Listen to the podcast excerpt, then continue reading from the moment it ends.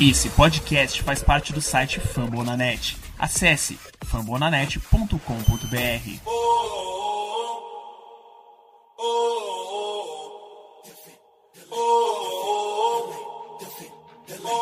Cleveland, get on your feet and make some noise for your Cleveland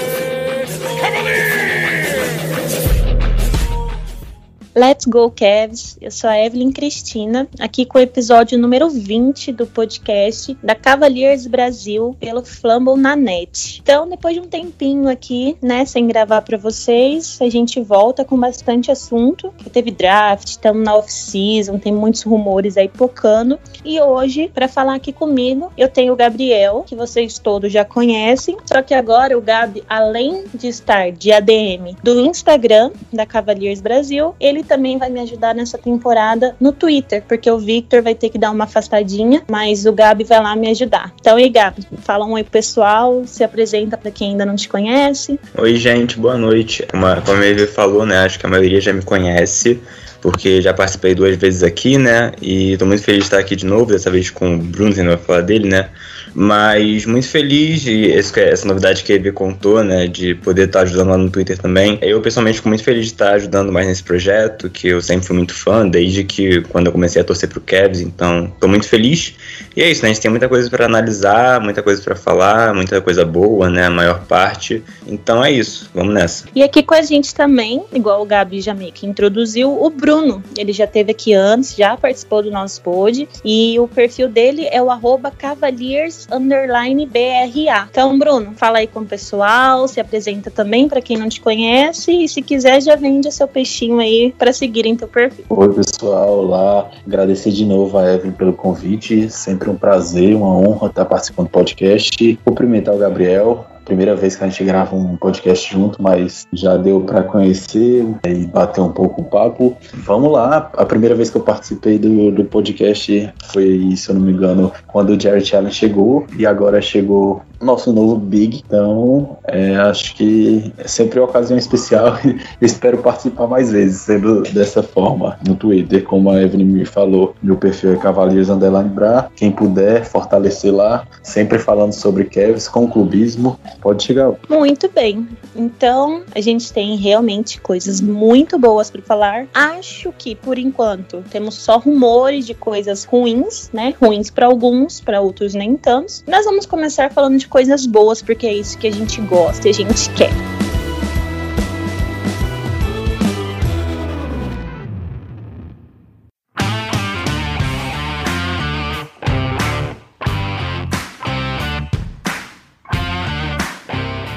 Então, como todo mundo já sabia, a gente tinha a escolha número 3 desse draft. E nessa escolha que houveram muitos rumores de que haveriam trocas, inclusive quando o Cavs estava no relógio para escolher o jogador, tinha ali uns rumores rolando entre Cavs e Raptors para uma possível troca de pique, mas não foi o que aconteceu. Então, nós draftamos o pivô barra ala pivô Evan Mobley, né? Ele veio da Universidade de USC nos Estados Unidos e ele tem tem, né? Só se introduzindo para quem não conhece, 19 anos, 2 metros e 13 de altura, com uma simples envergadura de 2 metros e 25 e 98 quilos. Magro, magro, mas nada que um treininho ali não resolva, né? Visto as situações anteriores de Colin Sexton e o próprio Darius Garland, né? Que também chegaram franzino, franzino e já estão ali mais encorpadinhos, né? Então, só para vocês conhecerem conhecerem mais um pouquinho do módulo, vou falar para vocês as médias dele nessa última temporada, tá? Ele teve 16 pontos por jogo, quase 9 rebotes, 2.4 em assistências, quase um roubo de bola por jogo, 2.9, ou seja, quase 3 tocos por jogo. Isso é um absurdo. 57, né? Quase 58% de aproveitamento nos arremessos ali de quadra, 30% no arremesso de bolas de 3, que é muito importante também ser citado, já que não é muito ali a área de um, de um jogador da posição dele. E lance livre, 70%, com 34 minutos em média por jogo. Então, assim, é um jogador muito bom, que a gente já considera ali que tá pronto, né? Tem várias coisas vistosas em relação a ele, como, por exemplo, os três prêmios que ele ganhou jogando na NCAA, né? Na, na divisão dele lá, que foi simplesmente jogador do ano, calouro do ano e melhor defensor do ano. Então, fica claríssimo que o Cavs está focado em arrumar a sua defesa. No último draft, a gente já trouxe o Okoro, né, que é um jogador claríssimo de defesa, e agora a gente trouxe o Mobley para ajudar ainda mais. Gabi, o que, que, você tem a falar pra gente do Mobley e o que, que, você acha que são os maiores pontos fracos e fortes dele? É, ver assim, primeiro falar que achei uma escolha muito acertada, né, com a pique que a gente tinha, com os jogadores que a gente tinha para escolher. Acho que o Mobley foi a decisão certa. Ele é um cara que, como você falou, ele já parece estar pronto em vários aspectos do jogo dele, né? É, esse negócio da bola de três, ele ser um big shooter é fundamental para a NBA atual e para o nosso time também, né? Principalmente porque a gente, o Jared Allen não, não tem o arremesso de três e o Larry Nance melhorou, mas também não é nada demais. Então, assim, muito importante ter um, um cara assim, né? Que possa arremessar e que seja muito bom na defesa. Eu acho que o principal ponto fraco dele talvez seja realmente a questão física ainda, né? O corpo dele, eu até vi essas comparações no Twitter realmente, né? O corpo dele lembra muito do Chris Bosh, né? O Chris Bosh que jogou lá no Miami Heat, no Toronto.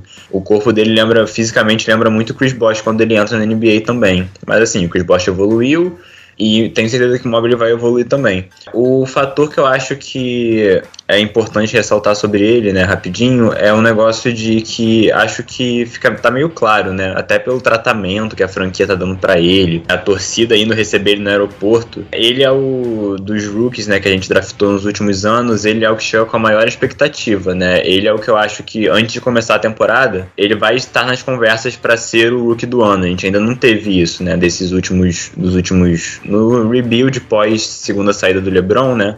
Ele talvez seja o rookie mais hypado. E ele já deu declarações deixando bem claro que ele tá afim de corresponder a esse hype, né? Então, assim, eu tô muito animado, acho que foi uma escolha muito boa. E é isso. É, ele deu declarações aí de. Na verdade, ele foi perguntado, né, lá na mídia day dele, quando chegou, que o que eles imaginavam, se ele imaginava, porque, para quem não sabe, o All-Star Game nessa próxima temporada agora será em Ohio, né, na nossa cidade. E aí o. Perguntaram para ele o que ele achava disso tudo, né, se ele ia tentar buscar um, um All-Star Game, alguma coisa assim. Ele disse que sim, que ele, que ele ia, que ele tá, ele tá na NBA, no time agora para buscar tudo que ele pode buscar. Então, fica até meio difícil de não ficar animado com a chegada deste homem, né, gente? Fala sério. Bruno, agora você traz aqui pra gente, né, os seus insights sobre Evan Mobley. É, primeiro eu queria falar que é, o Evan Mobley foi o cara que desde o início, quando a, finalizou a temporada, antes da gente saber em que posição a gente draftaria, foi o cara que me mais saltou os olhos, não apenas por questão de talento, acho que o Cade Cunningham também também era um cara que dispensa comentário, mas hum,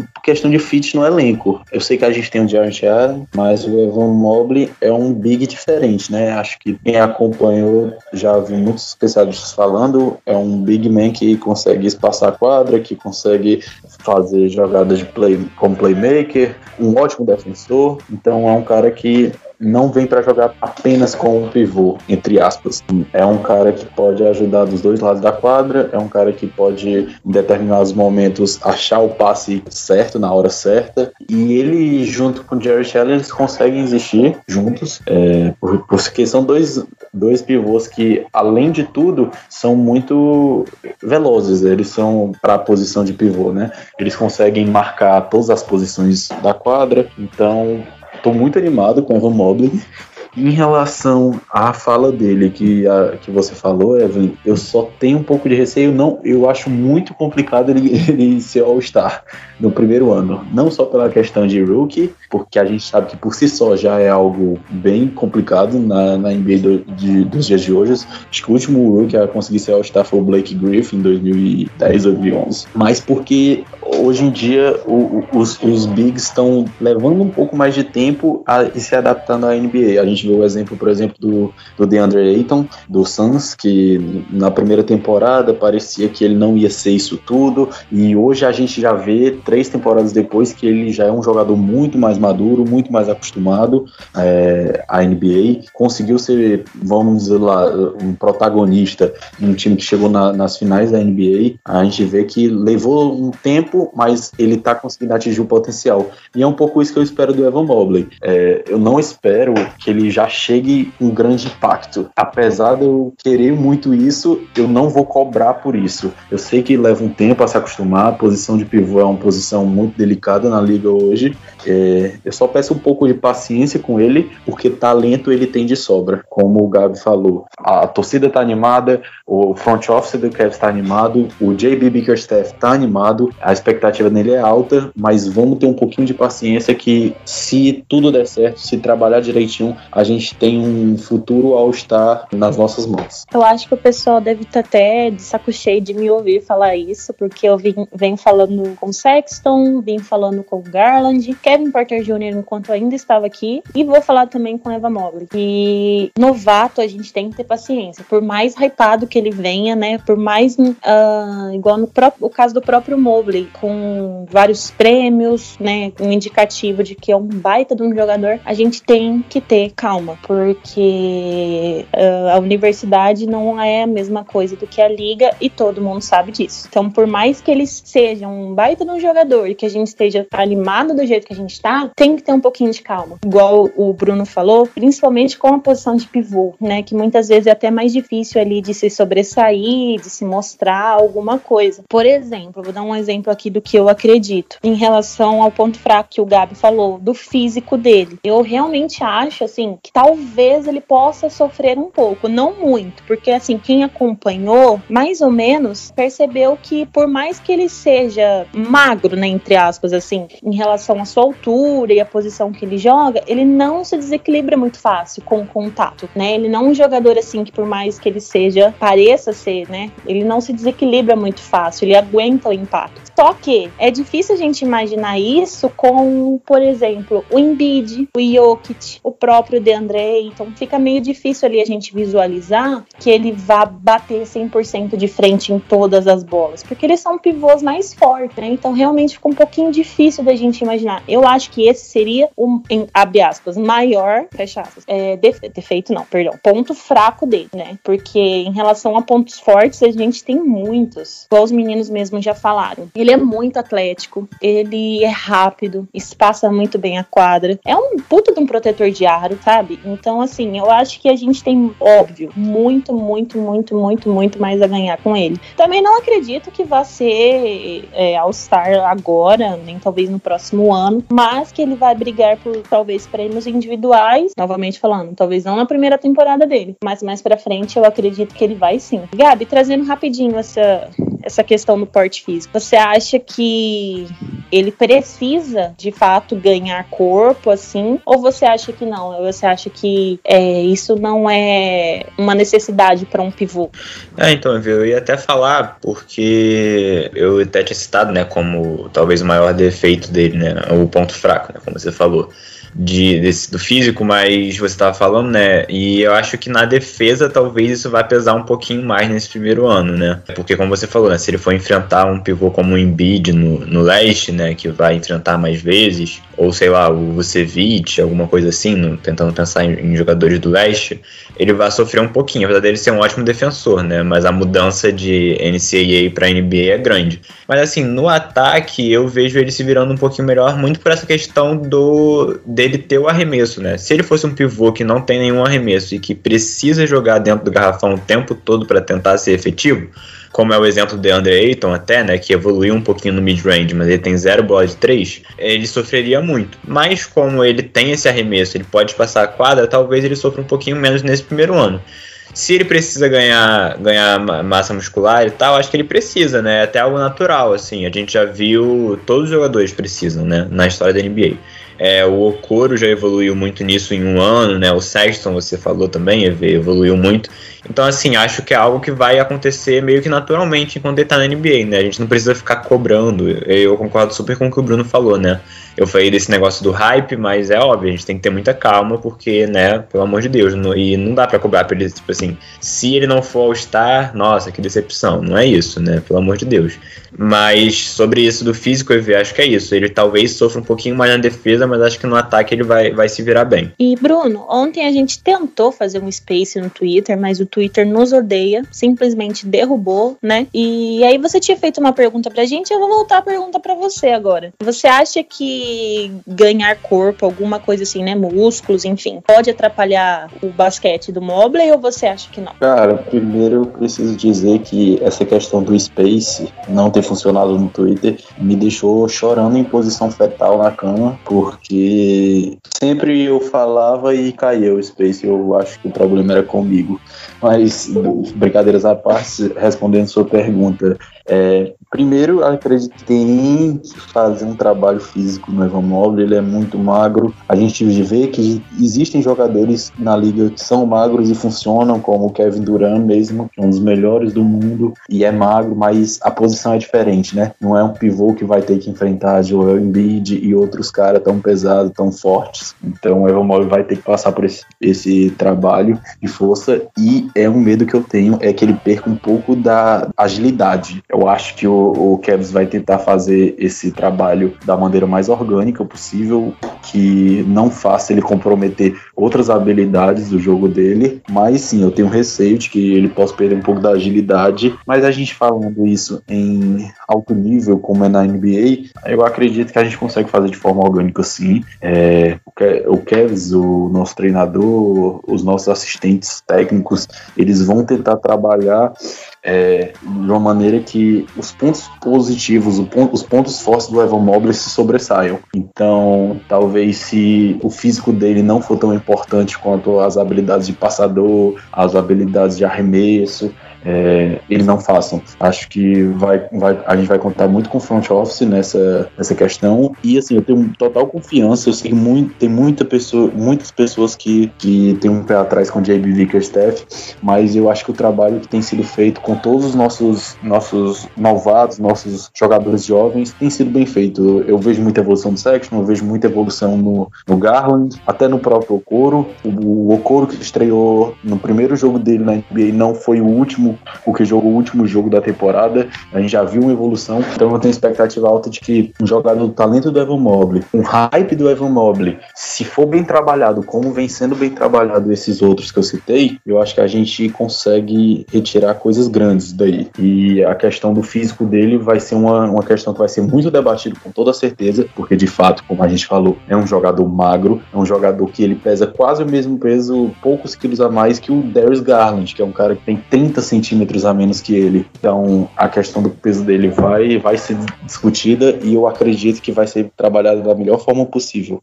É, o Okoro mesmo que você citou, né, Bruno? Ele teve uma, uma boa mudança, principalmente em relação aos seus arremessos, ainda no decorrer da temporada, né? E acho que essa um pouco de inconstância do Mobley pode sim ser resolvida. É, ele que já vem, acho que um pouco mais pronto do que o próprio Coro, acho que vai ter ali um aproveitamento, quem sabe até melhor.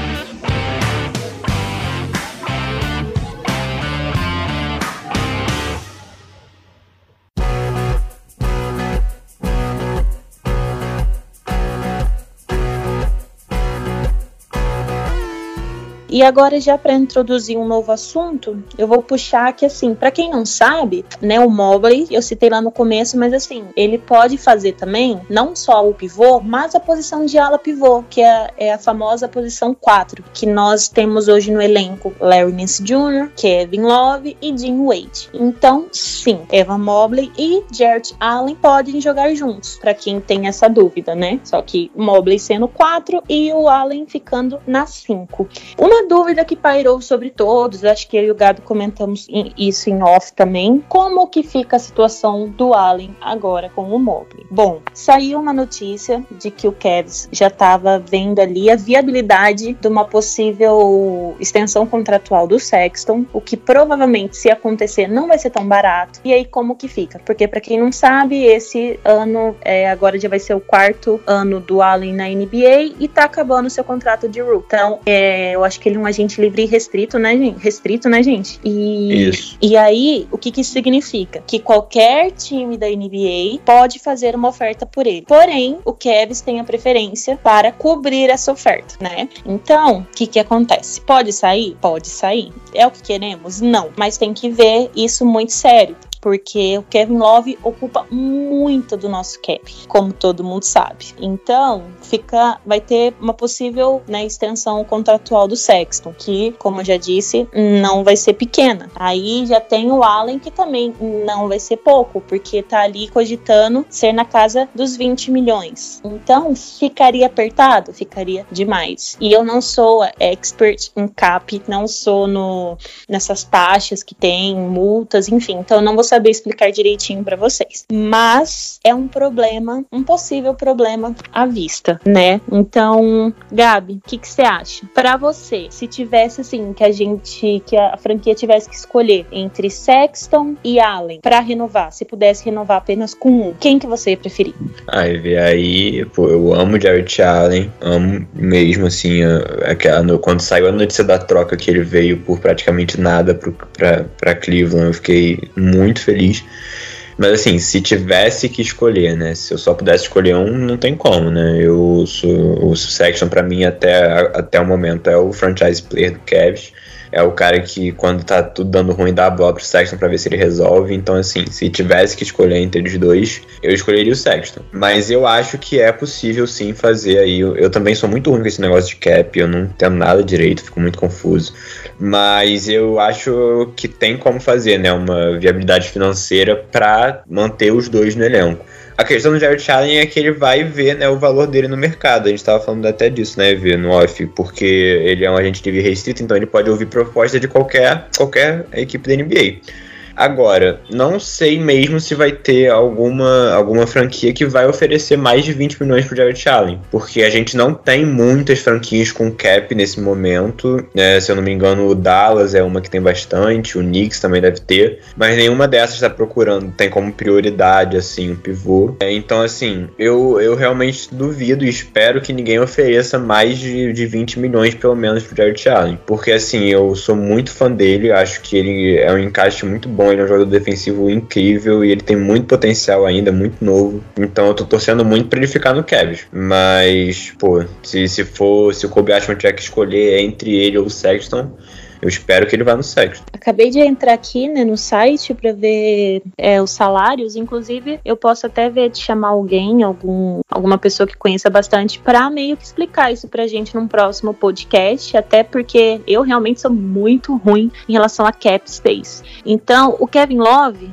ocupa apenas 31 milhões do nosso cap. É uma coisa muito absurda para quem não tá retribuindo nada em quadra. É, é realmente aquela coisa que o pessoal costuma falar, né? Que o Kevin Love está nos roubando, porque realmente é um absurdo muito grande. E nós também vamos liberar aí 12 milhões por conta do, do Prince, mas tem a chegada do Ricky Rubio, que a gente vai falar um pouquinho depois, que eu ainda não sei qual é o salário dele. Se algum de vocês dois souber, também já pode falar aí depois. Mas o Colin Sexton agora, o seu salário é quase 5 milhões e o Allen quase 4 milhões. Então, vai dar uma boa subida nesses salários, né? A gente imagina. Então, eu vou fazer a mesma pergunta agora pro Bruno. Bruno, se você tivesse que escolher entre Jared Allen ou Colin Sexton, quem você preferiria? E se você você acha que tem como fazer uma, uma renovação aí com os dois? É, vamos lá. Eu, eu, entendo um pouco de cap space, eu não sou nenhum especialista, não vou ser o cara que vou ensinar o que está acontecendo, mas eu já tentei estudar um pouco sobre o cap space,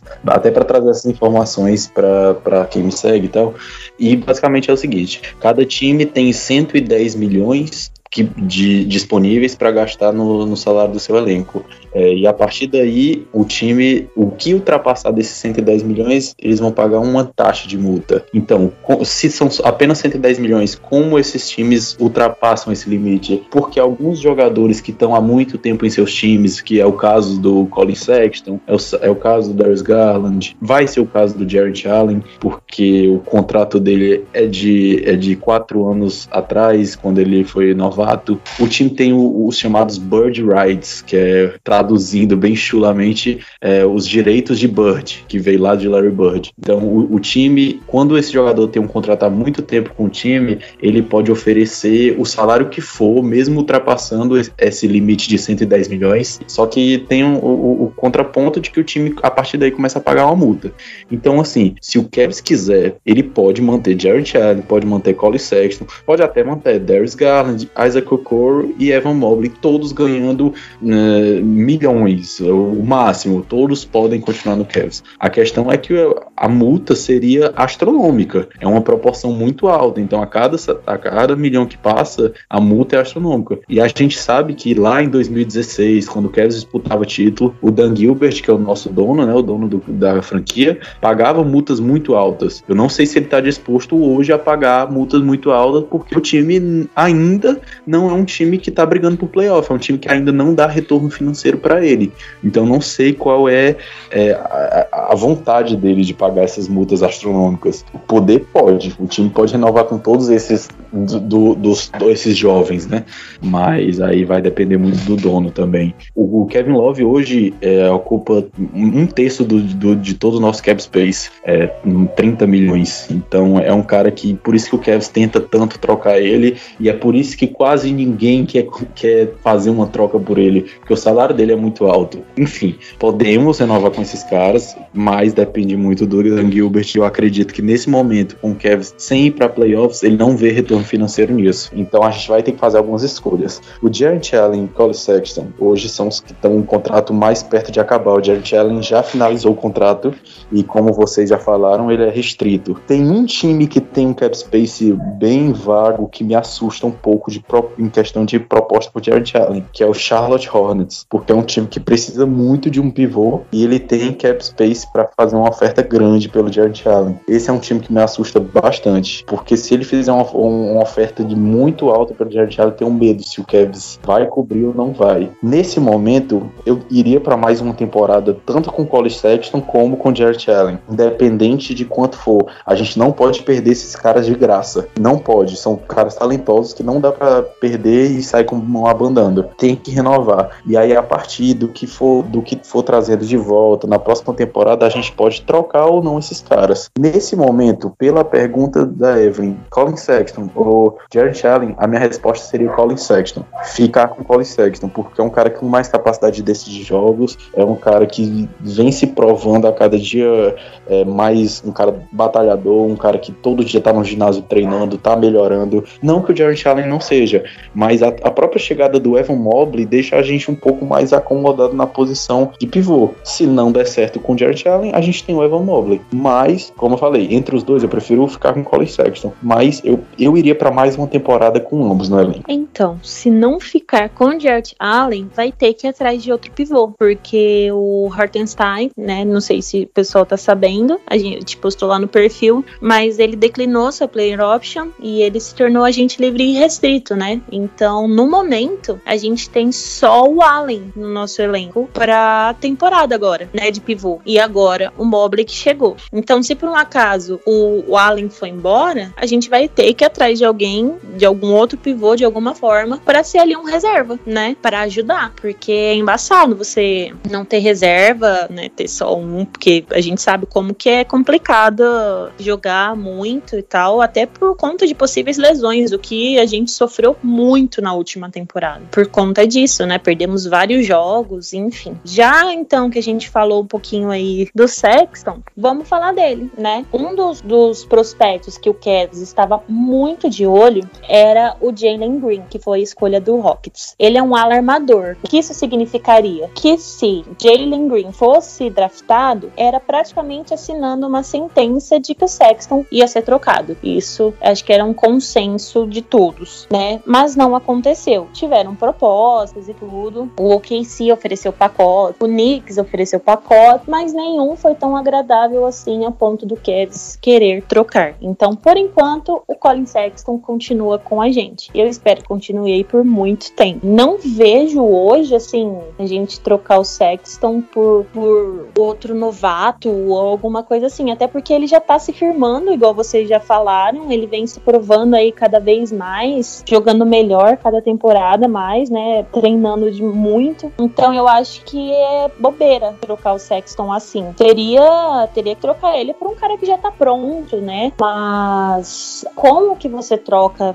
o, o Sexton por, um, por exemplo, um veterano que vem para não ser a estrela do time? Porque eu acho que é complicado, até para esse próprio veterano, né? Porque é difícil você achar algum que queira vir para um time em reconstrução que ainda não esteja dando um resultado. E até porque também, na minha opinião, vai contra a reconstrução que o Kevin está tá fazendo, que é baseado em jovens, né? Não, não consigo enxergar assim como que isso vai dar certo. Além da, apesar da chegada do Rubio, mas ele vem para ser reserva, né? Ali o nosso PG reserva. Então, para mim não faz sentido trocar o sexo, até porque ele é o nosso melhor jogador aí nas últimas duas temporadas. Não faz sentido. Tá super entrosado com o Garland. Então, enfim, Gabi, sua opinião sobre isso? Você acha que o Sexton entra tipo assim numa troca por algum veterano ou é por conta do salário mesmo, numa possível extensão contratual que esses rumores de troca estão pipocando?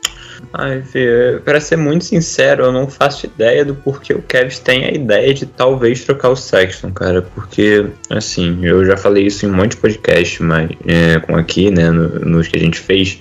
Eu falei isso várias vezes, muito provavelmente. Mas, cara, eu, assim, o Sexton é um cara que tá evoluindo a cada ano, assim, você consegue ver, né? Se você tivesse um gráfico de evolução do Sexton em todos os fatores do jogo dele, em arremesso, em aproveitamento, em defesa, até em playmaking, que ele melhorou um pouquinho na temporada passada. Assim, eu tá dizer, destacar que ele foi muito criticado. Desculpa interromper, mas só Não, destacar não. que ele foi criticado pela, pela falta de, de armação, mas ele tem evoluído muito, até mesmo nas assistências. Só isso Muito. mesmo. O final da temporada passada, principalmente depois daquele momento que rolou aquela notícia lá de que os jogadores do Kevin ficavam irritados com ele, que a gente nem sabe se é verdade, né? Mas saiu isso, aí o Sexton deu uma entrevista falando, ah, é, deixa de falarem e tal. Aí teve um jogo que ele deu oito assistências, ele, ele manteve uma média de assistência assim, bem consistente. E assim, na grande, na maior parte da temporada passada, ele arremessava é, 40% para 3, 50% no, nos arremessos gerais e fazendo 24 pontos por jogo, cara. Isso, isso é um nível muito alto na NBA. É um scorer. E isso no terceiro ano dele. Então, assim, eu acho que ele é- foi um acerto muito grande quando a gente escolheu ele é, na oitava escolha. Eu acho um achado isso, ter escolhido ele- um jogador como o Sexton na oitava escolha do draft. Eu realmente não, não vejo motivo pra trocar ele. Assim, por um veterano, não, sabe? Não faz nenhum sentido. O que, o que talvez seria alguma. Mas aí seria muito da aposta da, do front office do Cavs, né? Se o Piston chegasse falando, ah, a gente quer trocar, a gente quer o Sexton e a gente quer a terceira escolha pela primeira escolha. Se o Cavs vê que, sei lá, o Kate Cunningham é o futuro LeBron da NBA, o cara que vai mudar a NBA, aí você aposta, né? Mas como não tenho essa certeza, e eu acho que na idade do Sexton, né, que talvez fosse o que daria pra você trocar, não tem, não, não acho que tem muita gente muito melhor do que ele, né? Não tem, né? não tem com certeza. Então, assim, só de ter esses rumores pra mim realmente não faz nenhum sentido. Eu acho que o Sexton é até agora o nosso melhor jovem do Young Core. É o cara que mais sabe produzir o próprio arremesso. E é muito legal ver a garra dele na, pra melhorar na defesa. E ele melhorou muito na temporada passada. Realmente era uma coisa muito. é, Era uma deficiência muito grande dele, né? Na primeira temporada ele foi muito exposto por conta disso, mas na, na temporada passada ele foi muito bem, né? Na defesa. Não muito bem, mas enfim, assim, ele foi bem, né? Ele é um jogador consistente na defesa. Então, pô, assim, sério, eu não vejo nenhum motivo pra trocar o Sexton. Sério mesmo. É, sentido de fato não tem. A gente procura pelo em ovo pra tentar achar uma justificativa pra querer essa troca. Porque, cara, como que você vai querer mexer no possível melhor jogador da sua equipe? Não faz sentido, entende? Principalmente por conta de contrato. Tipo, gente, não, não faz sentido na minha cabeça. Não não faz. Você tem algo para falar sobre isso, Bruno? Você acha que existe alguma justificativa fora a questão salarial, contratual, alguma coisa assim? Cara, essa questão é um assunto que, desculpa a expressão, mas me deixa um pouco puto. Porque hoje, o, o que os principais argumentos das pessoas que, que têm um pé atrás com o Sexton dizem, né? Que ele é um jogador que não joga pro time, é um jogador que não, não faz parte de um elenco vencedor. Mas, cara, isso era falado até ano passado, a mesma coisa pro Devin Booker. E hoje, uma temporada depois, o cara chegou na final da NBA sendo o principal, o segundo principal jogador da equipe. Só existe essa questão de não é um jogador para time vencedor enquanto o time não tá vencendo. É, a partir do momento que o Cavs der aquele passo a mais e começar a ir para playoffs, já o discurso muda com o Sexton.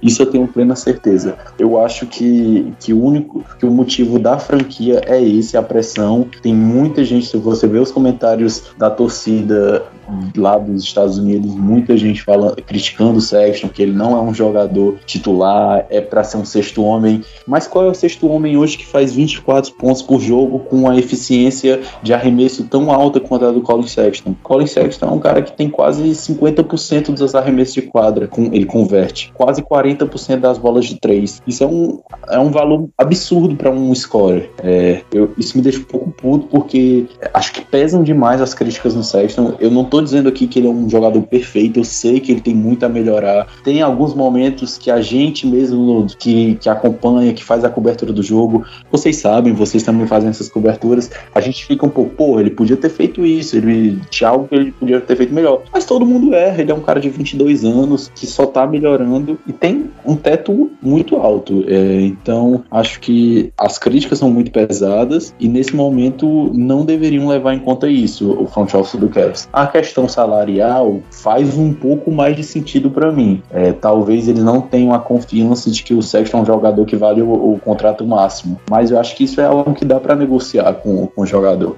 Claro que ele vai querer ganhar um salário bom, mas dá para negociar. Então, a minha, a minha opinião é que, que não apresse as coisas, tentar negociar a melhor forma de que o jogador e a franquia sejam beneficiados. Para falar bem a verdade para vocês, eu acho que não, não digo nem tanto a torcida do Cavs, pelo menos não aqui a brasileira, mas a mídia, os outros torcedores, eles têm um pouco de preguiça do sexo, porque tem essa narrativa de que ele é um jogador egoísta, um jogador muito individual, que não joga pro time, mas ele era muito isso no college, na NBA, pode até ter sido no primeiro ano ali na sua tentativa desesperada de mudar alguma coisa após a saída do LeBron, mas agora, é, uh, ali no meio da segunda para essa terceira temporada dele, dá para ver o quanto ele mudou isso, o quanto ele começou a criar melhores arremessos, o quanto ele começou a, a fazer é, jogadas ali sem bola, sabe? Puxando marcação, abrindo espaço para outros jogadores. Então, de fato, eu acho que é um pouco de preguiça que eles têm do Sexton. Até porque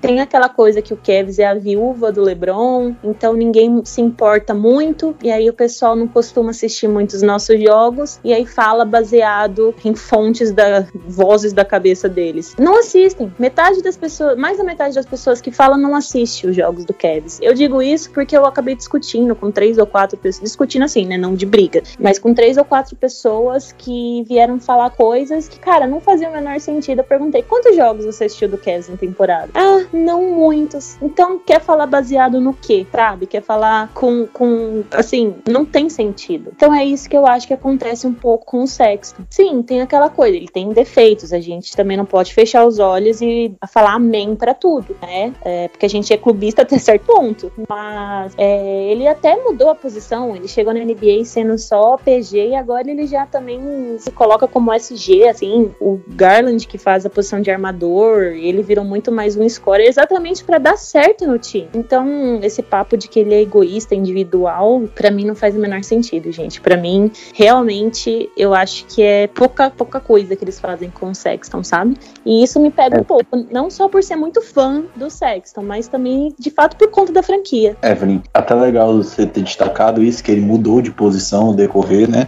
Que eu, eu acredito que a própria chegada do Rubio seja para definitivamente colocar o, o Sexton na posição número 2, porque a gente que viu muitos jogos do Kevin sabe que muitas vezes quem, quem era o armador da segunda unidade era o Sexton. Ele ficava um tempo mais quando os, os titulares iam para o banco, o Sexton ficava na quadra e agia como um armador armador do, do, do time reserva, né? A segunda unidade. E eu acho que com a chegada do Rubio, o Sexton vai poder se concentrar apenas na posição 2, jogar no, como os americanos chamam de off-ball, né? Que é fora da bola, e que, é, que para mim é, é onde eu mais gosto dele, é onde ele vai ter espaço para fazer as infiltrações, vai ter o espaço para arremesso dele que a gente sabe que é sólido, e ele tem espaço para crescer ainda mais com a chegada do Rick Rubio.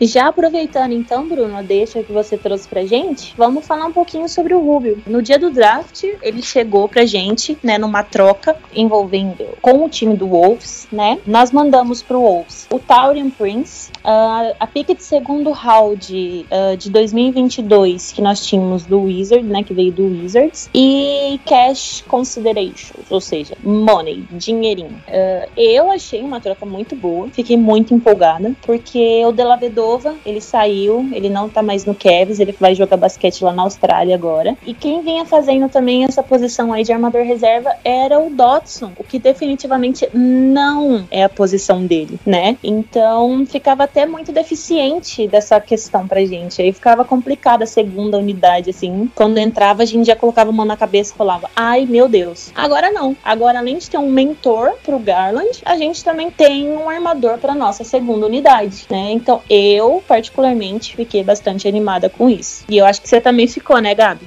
Nossa, vi, eu tô muito, cara. Quando eu vi essa troca lá, eu vi que o, o hoje postou, eu fiquei muito feliz, porque. Assim, primeiro, eu só vi Rick Rubio, Cavs, já fiquei feliz porque eu gosto muito do Rubio, assim, acompanho ele há muito tempo, acho ele um jogador, assim, acabou não conseguindo fazer o que se esperava dele, né, na NBA, mas que, cara, ele é um jogador muito sólido dos dois lados da quadra, ele não tem um arremesso muito bom, né? Mas ele, ele arma o jogo muito bem e ele tem uma defesa, e é importante a gente ter um armador que tem essa característica, né? Porque o Dele até tinha, mas assim, né? Eu acho que até o Bruno falou ontem no Spaces, né? Que a gente fez lá enquanto ainda o Twitter não tava muito contra a gente, né? Depois Twitter odeia, né? Não sei porquê. Mas enfim, o Bruno citou, né, que o, o Rubio é um Delavedova que muito melhorado, porque ele faz tudo que o Delavedova fazia, só que muito melhor. E assim, é exatamente isso, cara. O, o, eu sou muito fã do Rubio. Acho que a gente não deu muita coisa, né? Foi meio que um jogador por um jogador ali. Essa pique não, não tem muito valor, né? O Torian Prince foi um jogador sólido. Eu gostei muito da temporada que ele fez com o Cavs, mas assim, pelo Rubio acho que valeu a pena, né? E ele vai ser muito importante, cara, porque. E, é, e essa é uma, uma troca de um time que já visa estar um pouco mais pronto, né? Porque, por exemplo, na temporada que chega Garland, que é a segunda temporada do Sexton, a gente ainda não não ia ver o Cavs buscando veteranos que tragam experiência, né? E acho que esse processo começa agora. O Rubio é muito esse cara que. A gente viu isso no próprio Phoenix Suns, né? O Phoenix Suns que antes de Chris Paul tinha como armador o Rick Rubio, né, que jogou uma temporada lá. Então, e ele ajudou muito o Rick Rubio também. Conseguiu ajudar um pouquinho o DeAndre Ayton. Então, assim, eu tô muito animado e só para completar e ver que você tinha perguntado o negócio do contrato dele, eu pesquisei aqui. O salário dele não é muito baixo, é 17 milhões e 800 mil, mas é o último ano de contrato. Então, esse agora é o último ano de contrato dele. Depois, qualquer coisa, a gente pode tentar renovar, né? Se der certo, por um, por um precinho menor. Então é isso. Estou muito animado com o Rick Rubio. E você, Bruno? Suas considerações sobre o espanhol? Que ele é espanhol, né, gente? Pelo amor de Deus. é espanhol, sim, é espanhol. É, como o Gabriel falou, a minha opinião é que o, o Cavs deu um upgrade muito grande. Até, sei lá, semana passada eu nunca tinha imaginado o Rick Rubio no Cavs, mas acho que foi semana passada eu vi no Twitter alguém falando: ah, o Cavs poderia tentar o Rick Rubio. E eu olhei, poxa, o Rick Rubio nesse time do Cavs ia cair como uma luva. Claro que ele não vai ser o cara que vai levar o time para os playoffs, não vai ser o cara que vai dar um título para a franquia, mas ele é um cara que vai é, conseguir mentorar o Darius Garland. Acho que o Garland tem muito a crescer com o Rubio. O Rubio é um cara que não tem muito arremesso, mas é um cara que, como playmaker, ele é sensacional. As médias dele de assistência são muito boas. Em todas as temporadas que o Rick Rubio fez, com mais de 30 minutos por jogo, ele deu mais de 8 assistências. Então é um cara com um repertório muito grande, muito experiente. Quem tá assistindo a Espanha nas Olimpíadas tá vendo que ele é um cara fundamental para a Espanha, que é um bom time. Ele tem muito a agregar. Eu estou muito feliz. Acho que a gente conseguiu. O acho, a nosso principal foco nessa off-season, além do draft, claro, era conseguir um armador reserva que a gente não tinha desde, sei lá, desde que o Kyrie Irving saiu. Aliás, acho que nem naquela época, não, agora me falha a memória quem era o armador reserva, acho que era o Deli. Enfim, faz muito tempo que a gente não tem um armador reserva de qualidade e eu acho que o Rick Rubio vem para suprir essa carência. Tinha o Mo Williams também, não tinha? Naquele time do título? Era ele também, né? Mas é, não tinha amador reserva mesmo, não. Williams entrou em alguns jogos da das finais. Então, vocês comentaram sobre uh, as assistências dele. Eu abri aqui, é, nessa última temporada, ele teve 26 minutos por jogo, com quase 7 assistências por jogo. Então, eu não sei se ele era titular ou reserva no, no Wolves, mas é um número bom, né? Assim, é um número bom. E eu acredito muito que ele vai ajudar principalmente o Garland nessa questão de ser o armador do time. Tô, tô empolgada. Vamos ver e o é, que vai virar. Oi? É interessante ver que, é, além da, do bom número de assistências, ele não comete muitos turnovers. É um cara que sabe cuidar da bola. É, tem aqui 1,6 turnovers só por jogo. Isso é interessantíssimo. Inclusive, foi a menor média de turnover dele da sua carreira. É, né, o só rapidinho, desculpa uhum. interromper. É que eu acho que isso talvez seja a coisa que ele mais vai ajudar o Garland, né? Porque a gente já vê no Garland que ele é esse cara que ele tem o potencial para tomar as melhores decisões possíveis, sabe? A habilidade, ele tem esse, esse potencial.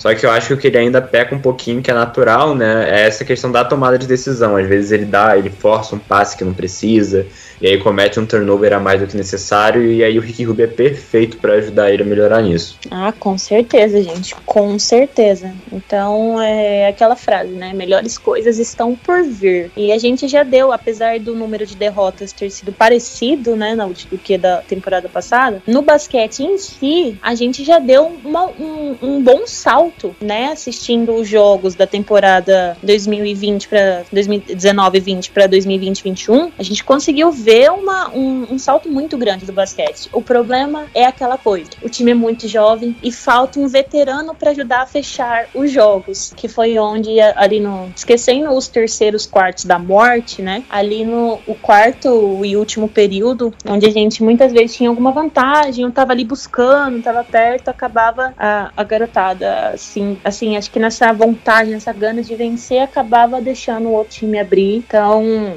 acho que veteranos podem ajudar ajudar e muito nessa questão. Então agora, gente, vamos tinha até para falar um pouquinho sobre o Kevin Love, né? Eu pensei aqui, mas a gente já falou tanto sobre o Kevin Love, né, na temporada passada, e eu acho que não mudou nada. Não sei se vocês acham alguma coisa, mas eu acho que não mudou nada. A gente vai, Kevin vai continuar em busca de, de, de trocas. Não acho que vai conseguir, porque essa bomba desse contrato dele é muito difícil. Então vamos continuar carregando o Kevin Love. Vocês acham que pode rolar buyout ou não?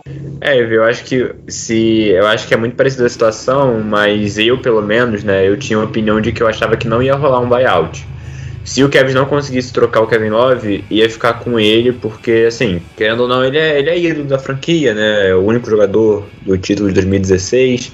E assim, a gente sabe que se o Kevin Love conseguisse voltar ao que ele já jogou na carreira, né? Tava jogando até, até 2018, pô. 2018 ele foi All-Star, né? Não jogou porque Tava com uma lesão, se não me engano foi na mão. Mas era All-Star, né, em 2018, na última temporada com o LeBron. Mas por isso que eu achava que talvez não rolasse um buyout. Mas eu acho que com a chegada do Mobley e com essa ideia do Mobley jogar na posição 4 do Kevin Love, isso talvez mude um pouquinho o cenário. Porque não sei como é que vai ficar essa situação, se, se o Kevin Love vai aceitar vir do banco. É uma situação meio complicada, né? Você ainda tem o Larry Nance para encaixar nessa rotação. Então, assim, talvez eu acho que ficou mais provável a chance de rolar um buyout buyout.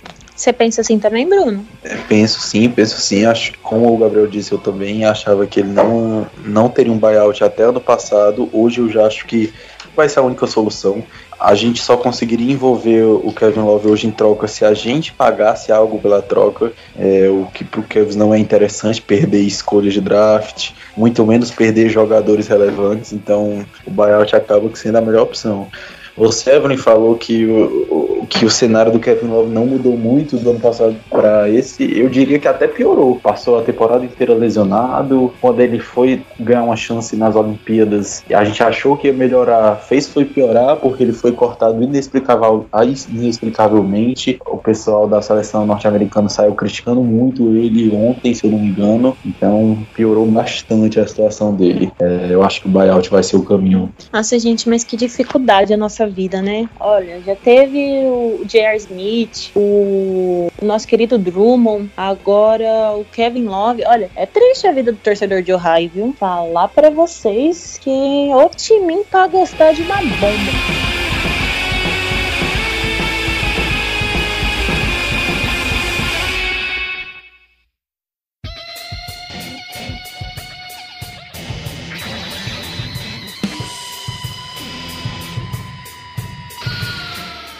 Mas vamos lá. Agora, para finalizar, como sempre, deixamos lá no perfil, tanto no Twitter quanto no Instagram, aberto para vocês fazerem perguntas. E rolou algumas perguntinhas aqui. Então, eu vou falar a pergunta. Quem se sentir à vontade pode responder, tá? O nome do Twitter dele é Santa Cruz da Massa. Eu não vou me atrever a falar o arroba, porque provavelmente eu vou falar errado e eu não estou afim de pagar mico aqui. Mas ele pergunta assim: até onde o Kevs pode chegar na próxima temporada?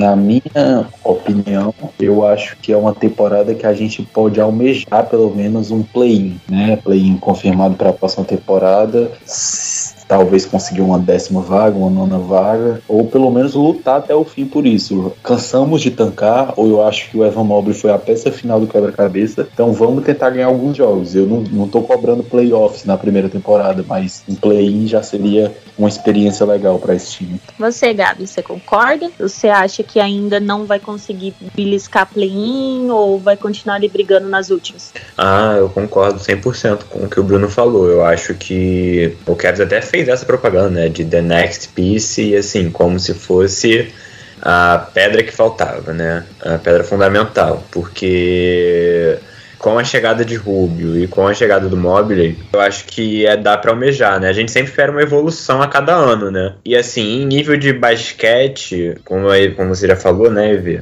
Evoluiu muito da, da temporada retrasada para passada. Então agora falta evoluir no número de vitórias, né? Mas acho que com a chegada de com a chegada do Mobley, não cobrando isso dele, né? Pelo amor de Deus, mas ele próprio falou, né, que o que ele vai buscar é o maior número de vitórias possível. Então assim, com essa mentalidade, né, com a chegada de veteranos como o Rubio, vamos ver se chega mais alguém aí. Acho que a expectativa melhora, sempre melhora. Eu assino embaixo, concordo com tudo. Agora tem aqui o, acho que é Richard, né? Ele perguntou: acham que o jogo do Mobley de costas e o fato dele jogar espaçado enquanto o Allen estiver em quadra vai facilitar ou dificultar a adaptação dele nesse primeiro ano? Cara, eu acho que eu acho que tem tudo para ajudar, assim. Um, um, eu acho que, é, como, eu, como eu já tinha falado, né, essa questão do físico dele que ainda é muito fraco na, na NBA o fato dele não precisar jogar é, o tempo todo dentro do garrafão vai ajudar ele, né? Ele vai conseguir fazer outras coisas que ele é muito bom, né? No, ali na entrada do garrafão ele ser um, um pivô, né, um jogador, um big que consegue passar, fazer jogadinhas com Garland, com Sexton e ter o Allen para ficar mais ali dentro, eu acho que tem tudo para ser um fit ótimo. Eu acho que vai ajudar ele, não vai piorar não. Certo. Aí aqui uh, Normando Gomes falou assim: a vinda do Mobley indica uma saída do Allen. Vi alguns portais falando que é muito difícil dos dois jogarem juntos. Bom, acho que a gente já falou um pouquinho sobre aqui, né? Não é difícil os dois jogarem juntos, até por, pelo fato do Mobley jogar na 4. Então, também não acho que indique uma saída. Enfim, a gente já, já discorreu um pouquinho sobre isso aqui, então acho que já tá meio que respondida. É, só, só completando uh, pro, ah, Normando, pro Normando, né, que fez a pergunta, isso. só para meio que sintetizar o que a gente falou, ou pelo menos o que eu acho, né? O Jared Allen só sai agora se o Cavs realmente não quiser se comprometer com um contrato muito alto. E se conseguir se comprometer, eu acho que pelo menos a gente mantém o Jared Allen até no mínimo a trade deadline, porque a gente vai ter que fazer esse experimento com esses cinco em quadra, esses cinco, Garland, Sexton, Okoro, Mobley e Allen. É, tem que dar pelo menos uma tentativa nesse, nesse Young Core. Boa. O Richard também tinha perguntado se temos cap para conseguir renovar com o Allen e o Sexton. Já respondemos também, né, durante aqui enquanto a gente estava falando das renovações. E ele também pergunta: quais veteranos podemos ver pintar no Cavs e quais vocês estão querendo que venham? Acho difícil a gente querer que algum veterano venha agora, até porque eh, acho que é muito difícil. Fora a free agency, a gente ter, tipo assim, não menosprezando nossos garotos, claro, mas alguma coisa aos olhos, assim, para oferecer em troca, né? Vocês têm algum, pelo menos algum nome, assim? É, assim, eu, se eu não me engano, não sei se vocês têm essa informação, mas eu vi falando sobre isso, né? Que o Kevs ainda tem a mid-level, né? Que é mais ou menos, eu acho que uns 7 milhões de dólares ali para oferecer para alguém. Mas assim, nome, nome, eu vi que um, uma ideia, né? Um jogador ali que joga mais ou menos na posição ali 3 que talvez seja o que o Cavs buscaria agora, né? Um veterano. Eu vi muita gente falando do Doug McDermott, né? Que é do Pacers. Mas, assim, também tem muita gente falando que ele vai ficar lá então, assim, é difícil. Eu acho que, acho que seria legal mais um veterano. Eu acho que é importante para vir do banco. É, é, sempre legal ter veterano com, no time jovem. Mas, se eu não me engano, a gente tem esse dinheirinho para gastar ainda. Que eu não sei se é 5, é por volta de 5 ou 7 milhões de dólares. E aí dá para tentar mandar isso para alguém na free agency, né? É, eu dei uma olhada aqui no, nos, nos jogadores que são free agents para essa temporada. Meu foco, se eu fosse o Kelly, seria na posição número 3. Eu acho que nas outras posições ou a gente já tem reposições à altura, ou a gente já tem pelo menos um veterano para mentorar nossos novatos. Acho que a posição 3 e talvez a 2 sejam as mais carentes. Eu olhei, o Doug, o Doug McDermott é uma opção que o Gabriel falou que eu acho muito interessante, é um cara que viria e contribuiria para o time. Mas se a gente quisesse alguém para mentorar, talvez um, um Batum ou então um Trevor Ariza, se claro, se eles estiverem a fim de jogar para um time que não seja necessariamente um contender. E além disso, algumas informações saíram hoje do Alex Caruso, né, do Lakers, e o Green Forbes, que jogou a última temporada no Bucks. Esses dois, apesar de eu acharem jogadores interessantes, eu não sei se tem tanta necessidade, principalmente pós-chegada do, do Rick Rubio, né? Mas é isso. É, vocês falaram da posição número 3 e de fato nós estamos muito carentes dessa posição, porque jogador de origem a gente só tem o Thierry Osman agora. O Okoro faz bastante ali, mas é, de ofício ele não é, né? Então realmente o Kevin tem que ir atrás de algum jogador dessa posição. Não que assim seja tão difícil, até por, por conta do Okoro mesmo já tá fazendo, mas é complicado. A gente realmente precisa de um jogador da posição.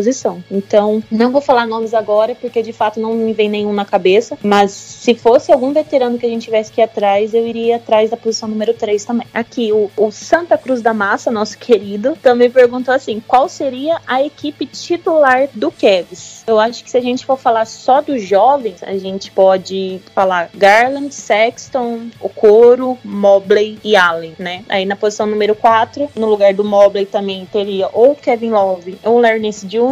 E na 5 5 ficaria essa dúvida entre Allen e Mobley. Mas se fosse falar só jovens, seriam isso. Vocês acham que vai ser essa lineup ou vocês acham que algum, tipo, Nancy ou Love vai pintar aí? Acho que foi isso até que o Bruno falou, né? O Bruno até citou essa lineup que precisa ser testada e precisa, esses cinco aí. Eu acho que não tem como você colocar o Mobley para vir do banco no, de início na temporada, pô, com, com todo o astral que ele chega, né? Ele claramente vai ser titular. E todos os insiders já deram a entender, né, que vai ser vai ser ao lado do Allen. E ali para trás disso a gente não mexe, né? Sexland mais o Okoro. Então é isso, tem que ser esses cinco aí mesmo. Para começar a temporada eu iria assim. É, só, só para corroborar com o que vocês falaram, eu também concordo que, que vão ser esses cinco, não só por serem os jovens do time, como eu acho que são os que mais fazem sentido titulares agora. Tem que ver se o Kevin Love vai continuar no time e vai cobrar uma posição de titular. Não sei nem se ele tá nessa função de poder cobrar muita coisa, mas é, eu acho que nesse momento eu não vejo nenhum desses cinco indo pro banco, então eu diria que realmente vão ser esses cinco. Legal. Agora as perguntas do Instagram. O Luiz perguntou: futuro franchise player da franquia. Eu sigo com Colin Sexton. E vocês? Eu tô mobilizado. Eu acho que o Evan Mobley é, era o jogador que o Kevs tanto esperou no rebuild. Infelizmente, em alguns momentos a loteria do draft não foi benéfica pra gente, dessa vez foi. E eu acho que a gente conseguiu pegar um cara que em outros drafts, como muito falaram, em outros drafts ele teria sido o número um. Então, apesar de gostar muito do Sexton, gostar muito do Garland, gostar muito do Okoro, amo todos os três, mas acho que o Evan Mobley vai ser o cara da franquia. É, então, eu acho que, assim, primeiro tem que ver em quadra, né? Mas pela questão do potencial e de como chega e tudo isso, né? A gente, a gente tá vendo o Kevin tratando o Mobley como o futuro franchise player, né? A gente teve recepções legais para os outros rookies, mas não no nível da que está sendo para o Mobley, né? Então, assim, acho que pelo menos a franquia tem isso na cabeça, né? De que o cara para ser o futuro da franquia é o Mobley. Mas, assim, por enquanto, né? Enquanto o Mobley não entrou na quadra, o melhor jovem, o cara que mais tem, mais tem potencial para liderar esse time já liderou, né? Na maior parte dos jogos foi o Sexton. Então, assim, vamos ver ao decorrer da temporada, mas realmente eu acho que o Mobley tem muito potencial para assumir esse papel eu não tenho problema nenhum em outro jovem ser, né, o, o franchise player. Só que eu sou muito fangirl do Sexton, como todos sabem. Então eu sempre vou puxar a sardinha pro meu menino. Vocês que me desculpem e me aguentem. Mas continuando aqui nas perguntas, eu acho que tem duas que a gente também meio que já respondeu. Mas eu vou falar e se alguém quiser é, complementar mais alguma coisa, fique à vontade, tá? Washington perguntou: qual a solução mais fácil e conveniente de nos livrarmos desse contrato do Kevin Love? Buyout? É, fácil, é, fácil não tem. Acho que ou, ou, vai custar muito dinheiro, no caso do buyout, ou vai custar alguma peça que pode ser importante em uma troca, porque a gente teria que pagar para alguém receber o contrato do Kevin Love. Mas a mais simples é o buyout mesmo, né? Vai, se, se fosse livrado o contrato do Love, pelo visto vai ter que ser no buyout. Ou vai ser buyout, ou vai ter que aguentar esse contrato. Tristeza. O João Vitor perguntou: o que vocês esperam esperam da free agency e a da situação do Sexton e Love? Bom, dos dois a gente meio que já falou, mas da free agency, vocês esperam o quê? Eu acho que o grande ponto dessa free agency é completar o nosso time com veteranos. A gente já tem um, um, um núcleo jovem muito bom. Eu vejo muito potencial no 5, faltam só os veteranos. Acho que nem, não tem time que chegue longe sem ter veteranos, sem ter mentores então precisa desses caras. Esse é o foco. Eu não vou citar quem deve vir, quem não deve vir, porque não cabe a mim, mas o foco é esse, e pelo que o Kobe Altman falou ontem na, na coletiva de apresentação do, do Evan Mobley, ele falou um pouco disso e, e, falou que ia atrás de veteranos. Acho que essa vai ser a pegada do Cavs. Concordo 100% com o Bruno, acho que é isso aí, veterano. Beleza. E agora a última pergunta do Rodney. Uh, você acha que vai rolar alguma troca envolvendo Sexton ou Garland? Ou teremos Sexland temporada que vem? O Garland eu acho acho impossível, né, trocar, só se for uma troca do nada aí. Mas até porque, momento algum, o nome dele foi pipocado aí em troca, né, gente? É, se eu não me engano, eu não, eu não vou saber agora quem foi a pessoa, na verdade, que falou, mas foi alguém alguma fonte dos Estados Unidos. A gente sabe que nenhuma fonte é 100% confiável sem ser talvez o Shams e o hoje, mas algum insider do Cavs dos Estados Unidos falou que o Garland e o Okoro são os intocáveis do Cavs. Eu acho que agora o Evan Mobley também são os caras que o Cavs não quer trocar de jeito nenhum. É, o Garland eu não vejo sendo trocado agora. Só troca o Garland se vier o. Se o Golden State mandar o Curry, pô. Não pode trocar o Garland, pelo amor de Deus. Deixa ele quietinho aí. É, até porque a gente já tá sofrendo, né, em relação ao armador. Se mandar o Garland, quem que vai armar o time, né? Vai botar lá o Kobe Altman pra armar o time.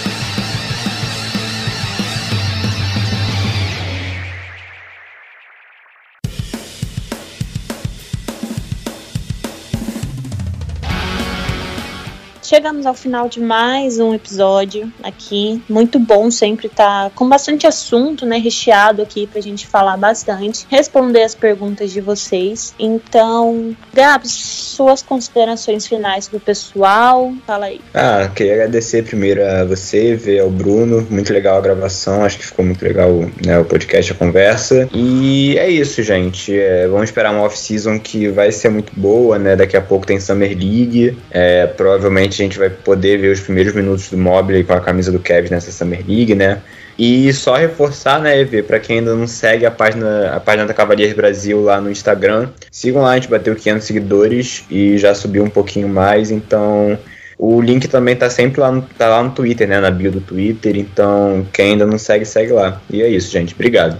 Sempre bom reforçar. E para quem não sabe, é arroba underline Cavaliers Brasil. Só seguir a gente lá. Bruno, agora é com você. Essas considerações finais, deixa um recadinho pessoal. É, eu também queria muito agradecer a Evelyn, agradecer ao Gabriel pela oportunidade de estar aqui batendo esse papo, de falar com a torcida do Cavs no Brasil. A gente sabe que nós somos muitos aqui no Brasil, muitos, e é importante eu falar um pouco para eles, porque é um time que não está tanto na mídia, mas ao mesmo tempo é uma torcida grande no Brasil, então a gente tem que conversar com essa galera, agradecer a vocês, parabenizar pelo perfil, é um, é um dos perfis que eu mais gosto, acho que do Kevs aqui no Brasil é o que eu mais gosto, além do meu, né, que eu vou fazer também um pouco mexendo para mim.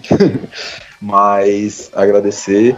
E é isso. É, vamos continuar assim, vamos torcer por coisas grandes nessa temporada e vamos acompanhar de perto, continuar batendo esse papo no Twitter, podcast, vocês têm Instagram. É, vamos lá, vamos continuar disseminando esse, a palavra de Colin Sexton, Darius Garland, Isaac Okoro, Evan Mobley e Jarrett Allen. É isso aí, o perfil do Bruno também é muito querido aqui para mim. Às vezes, quando eu não consigo cobrir um jogo, eu tô sempre falando pro pessoal acompanhar com ele, porque é um perfil que eu conheço e que eu confio que de fato vai ali levar as informações boas, né, pro pessoal, tudo certinho. Então é isso, pessoal. Chegamos ao final de mais um episódio. Espero que vocês tenham gostado. Críticas, sugestões, estamos sempre abertos. Quem quiser também, sei lá, participar, só dá um, um oizinho que a gente combina, beleza? Então, bom dia, boa tarde, boa noite, boa madrugada, dependendo do horário que vocês estejam ouvindo. E é isso. Be the fight.